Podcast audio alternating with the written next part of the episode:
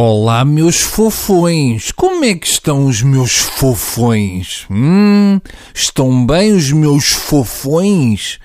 Quantas vezes é que se pode dizer fofões durante uma introdução de uma crónica sem ficar chatinha a palavra fofões?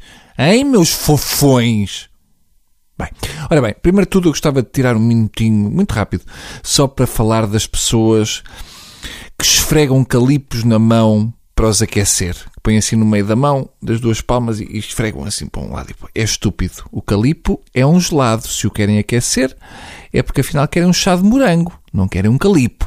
Mas o pior de tudo é que esfregar muito um calipo e depois apertar em baixo para ele sair um bocadinho, aquela partezinha vermelha, parece que estão a provocar uma ereção num cão que por acaso é um calipo. Uma coisa que se esfrega e depois cresce, não tem grande volta a dar. Ou é uma ereção, então estão com uma alergia a marisco e estão a esfregar a cara e a ficar iguais a um peixe-balão. Portanto, se o quiserem fazer, querem esfregá-lo ali, eu aconselhava que fossem até uma casa de banho pública, por exemplo, esfregassem o calipo ali com vigor. Ou podem ir para a parte de trás do carro, põem-se assim no banco de trás e esfregam o calipo ali com força e depois venham cá para fora já com ele saído, ali com a pontinha saída. Caso contrário, é só sinistro.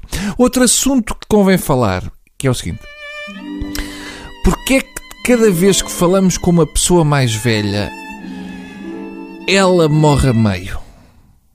Não, está a brincar, não era isto, não era isto. Porquê é que cada vez que falamos com uma pessoa mais velha, ela nos diz sempre: Ai, tu havias de ver a Dona Cremilda quando era mais nova, era linda de morrer.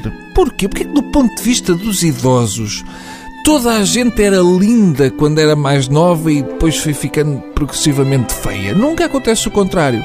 Nunca vamos ouvir um idoso dizer: Olha, o senhor Antunes da loja de móveis, quando era novo, era feio que nem um bode. Era assim uma coisa mesmo asquerosa de olhar. Uma pessoa até tinha de andar sempre com, um saquito de plástico que é para poder vomitar enquanto o senhor Antunes falava. Agora não.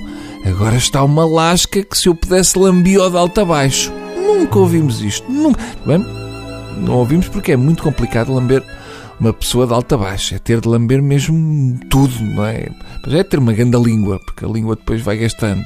E depois é lamber unhas dos pés, é lamber cox, lamber sovacão, é lamber tudo o que se apanha a jeito da língua até chegar ao cucuruto. E mesmo depois de chegar ao cucuruto, temos de lamber todo o cucuruto. E não há assim tanta malta que eu conheça que já tenha lambido cucurutos e que não esteja neste momento internada a tomar drunfos. Mas, portanto, o que eu concluo com este estudo aprofundado é que não havia pessoas feias antigamente. Pura e simplesmente não existiam. Ou se existiam, quando viam que ela era feia, punham um acidente no saco de plástico e afogavam no rio, como faziam com os gatos. Depois, devia ser uma época espetacular para viver, porque basicamente o que isto quer dizer é que tudo era comestível, tudo era impecável, todos os homens e mulheres do mundo eram assim de se perder a cabeça. Uma pessoa até podia, sei lá, acordar de manhã e pensar: hum, hoje apetece-me bastante praticar o sexo. Uh, então saía de casa só assim com uma t-shirt e nu da cintura para baixo e até podia levar uma venda nos olhos, o que quisesse, assim sem, sem ver para onde é que ia e de certeza absoluta que ia penetrar alguma coisa boa. Porque era tudo bom, tudo. E normalmente as pessoas mostram depois, para comprovar, mostram as fotos dessas pessoas antigamente. Uma foto a preto e branco, em que a pessoa está assim com um ar sério e muito bem penteada, mas de facto continua feia que nem um bode. O que é bonito é ser uma foto antiga. Eu acho que nós estamos aqui a mudar o foco. O que é bonito ali é ser uma foto antiga. É isso é que nós achamos bonito. Porque hoje em dia as fotos são menos cuidadas. E está na moda vintage. Antigamente uma pessoa metia uma semana de baixa porque sabia que na sexta ia tirar uma foto. Era uma coisa programada. E claro que tinha o cabelo impecável, tinha uma roupa impecável, é tudo impecável, mas a cara só parece melhorzinha porque a pessoa ainda era nova. Só por isso. E porque o preto e branco faz com que tudo pareça giro. Se vocês fotografarem a parte de trás de um esquentador a preto e branco, vão dizer: é pá, que espetáculo, isto é arte.